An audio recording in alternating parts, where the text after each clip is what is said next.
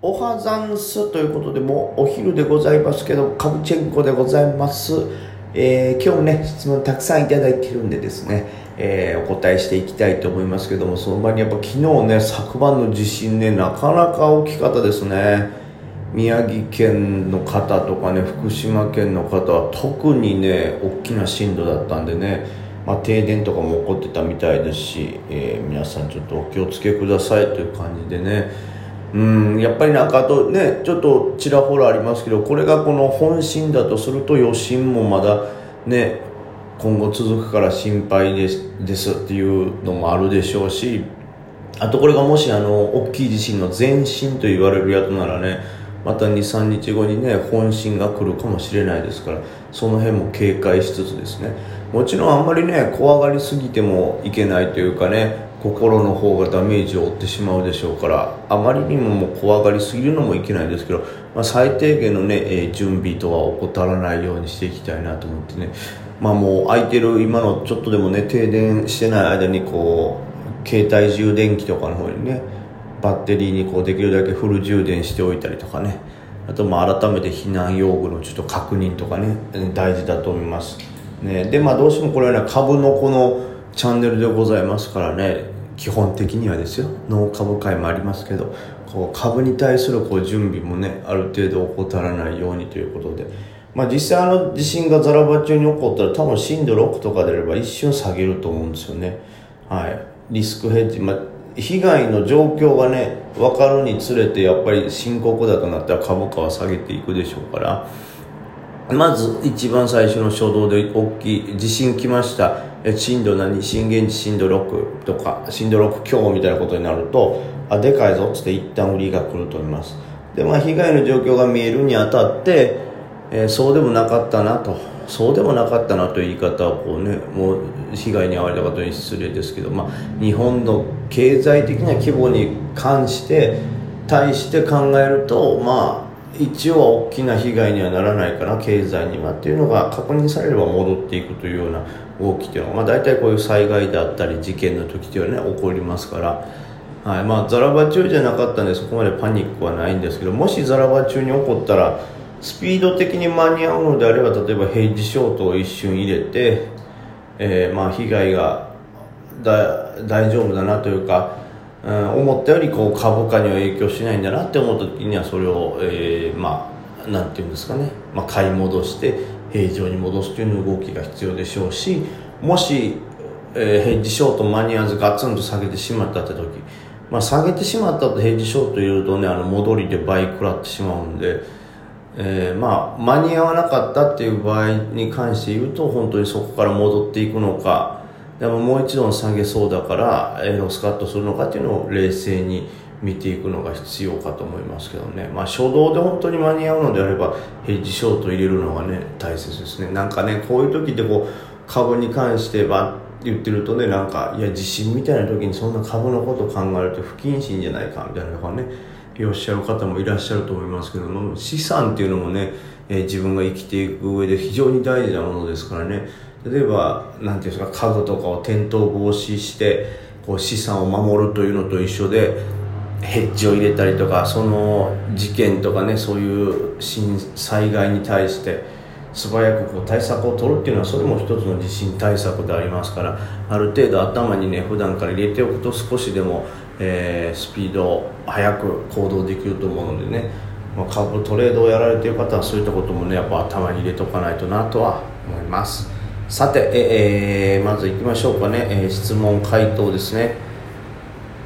イーサリアムさんですね、えーいつもとても参考になっております。ありがとうございます。いえこちらこそでございます。本当に、えー世の中に株に関する本はたくさんありますが梅木さんのご経験上とても参考になった株に関する本を教えてほしいです。よろしくお願いします。本当にねあのシンプルかつ丁寧な文章でありがとうございます。僕はあの、申し訳ないんですけどねあの株の本をねほとんど読んだことがないんですよね。であともう一つはそのその上で参考になったなという本も今のところないんですよね。はい。まあ、というのもほとんどが僕もネットで調べてみた知識であるとかまあ、SNS もそうですしあとはまあ実際にやっぱり勉強になったなっていうのは Twitter のそのうまい方のをちょっと見させてもらって参考にしたりとかあとブログですよね、えー、本当にねいろんなブログ見てる中ですごいなと思う方のブログを参考にさせていただいて。であとはそれを自分の中のチャートや板の動きをこう何回も見てるうちにうまく落とし込めてっていうのが僕の今の感覚なんで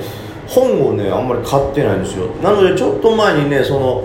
本読んだことがあんまりないがゆえにこれいっぱい買ってさらに勉強になるんじゃないかと思ってね56冊買ったんですけど1冊読んだところでちょっといやまあほぼほぼすでに分かってることというかなんならこの痛いとこに届かないというかこれちょっと理論的には一歩手前で止まってるなみたいな本だったんですよね、まあ、例えばそのあのサポートラインはあったら下がる。でサポートラインで切ることが大事みたいな。ぐらいしか書いてないみたいな。いやサポートライン割ったものに瞬間戻ることあるよね。その時はどう判断したらいいんだろうみたいなことがちょっと書かれてなかったりとか。でそういう意味では SNS、まあ、なかなかね株倉の人もそうですけどこう直接もう一回聞いたらねイラッとされたりとかするかもしれないんでなかなか聞けないんですけど例えばこういうラジオにしてもそうですけどものによってはこう分からないことをもう一回聞くことでちゃんと適切にえーとまあ、情報が届くということもあったり自分が受け取れるということもあったりしてこういう、ね、ツールであったりそういうインターネットの方がかゆいとこに手が届くっていう感じがするんですよね。なんで本当にちょっとねイーサリアムさんには申し訳ないんですけど今のところねちょっとこれで参考になったよっていう本はないっすね。あえて言うならば、まあ、ネットでももう見れますけどその指揮法であったりとかあとはその各種株サイトの記事とかを読むだけでもこういう考えかっていうのがね結構分かってきたりもしますから。もし今僕がね1個欲しいなとかこういう本あったらなと思ってるのはそのテクニカルについて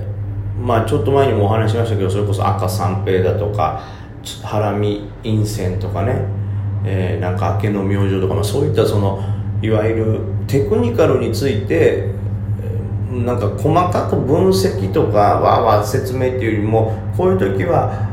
あの上昇の気配が強いですぐらいなとにかくテクニカルのこのチャート図がいっぱい載っててそれに対してこういうのは強く見られがちこういうのは弱くなりがちとか。で移動平均線に対してチャートがこのようにぶつかると強くなりがち弱くなりがちみたいなことをもうとにかくシンプルな表として羅列してるのがあったらそれはちょっと今読みたいなと思いますしそういう本があったら一番逆に、はい、パラパラと見れて参考になるんじゃないかなと思います。ただしその本を僕はまだ見つけられていないのでねちょっとお伝えすることができないんですけどもまだ僕の方で何か情報があったりするとね、えー、この本見つかりましたということでまたこのラジオ等で紹介させていただこうと思いますんでえー、ちょっといつになるか分かんないんですけどもし見つかったらその時サリアムさんがご参考にしていただけたら幸いでございます。はい、えー、続いてですね、えー、この方ですかね。社畜だけど会社で堂々と株をしていますさんですかね。ちょっと長いので点々点となって知っておりますね。はい。梅木さんいつも大変参考になっております。ありがとうございます。いえとんでもないです。こちらこそ聞いていただいてありがとうございます。本当に本当にありがたいんですよ。リハビリがねはかどりますから。はい。私今資金300万ありますよすごいいいよ。十分よ。僕ねこんだけあったら最初株やってないかもしれない。毎週資産10%プラスを続けていけば今年中に1億を突破できる計算になります。ですがもちろん簡単にできることではないことは分かっております。梅木さんがもし今資金300万なら今年中に最低どのくらいまで増やす計画を持ってますか？えー、私の今年中の300万から1億円に増やす計画はもごぼうすぎるものだと思いますでしょうか？こんなくだらない質問です。すいませんと。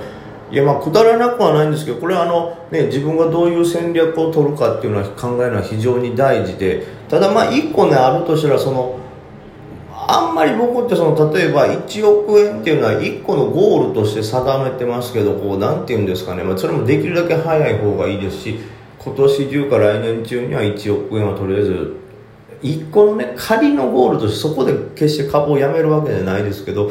まあ一応そのはいなんか分かりやすい目標として掲げてますけども何て言うんですかねどっちかというとこの例えば金額があってそれをいつまでにってなると結構ね無茶が生じたりとかそれで取れる手段っていうのが限定されるんですよね。まあ例えば何かすごい目標があってみたいな例えばもう僕はもう日本が終わると思ってるんで3年以内もう5年後には日本って終わると思ってるんで3年以内に移住したいんでそれまでに一応更新ですよとかっていうのであればそういうもなんていうんですかねもうその目標に向けて無理にでもねあのプラスを出さなければならないとは思うんですけどそうでないのであれば、まあ、目標を目標として置いといたらいいんですけどあんまりそのしんどそうな計画っていうのを立てると逆にやっぱリスクも増えてくるのであのー、なんていうんですかね今の自分の増やしていってる実力スタイルで届く額っていうのをまず目標にした方がいいのかなと僕はね思います。というのもやっぱりね今何回も言いましたけど資産が減るっていうのが一番ロスになりますし時間のロス機会のロスにもなりますし減るということはそれだけ言ったらね、えー、まあ軍資金というかね、自分の持ってる武器が減りますからより稼ぐのが難しくなります。でまあこの毎週資産10%というのがありますけどこれがまあかなり難しいんじゃないかなと思うんですよね、えー、僕ちょうど今週ぐらいは多分先週か今月は資産10%いくかいかない週資産10%いくかいかないかぐらいなんですけどこれ最初のうちはね比較的僕のスタイルでは取りやすいというか週資産10%は全然余裕だと思うんですよ。1週間例えば100万から始めて110万にするのは簡単なんですけどこれが多分5000万とか6000万ってなった時に僕は今の小型株メインのスタイルじゃ資金を全部使い切れないので資産10%というのはもう数千万の時から難しくなると思います。なのでこれまあ計算上はそうなんですけど本当自分のスタイルによってやれるとかもありますしそこからスタイルを変えないといかんというのがあるんでちょっとねこれは引き続き話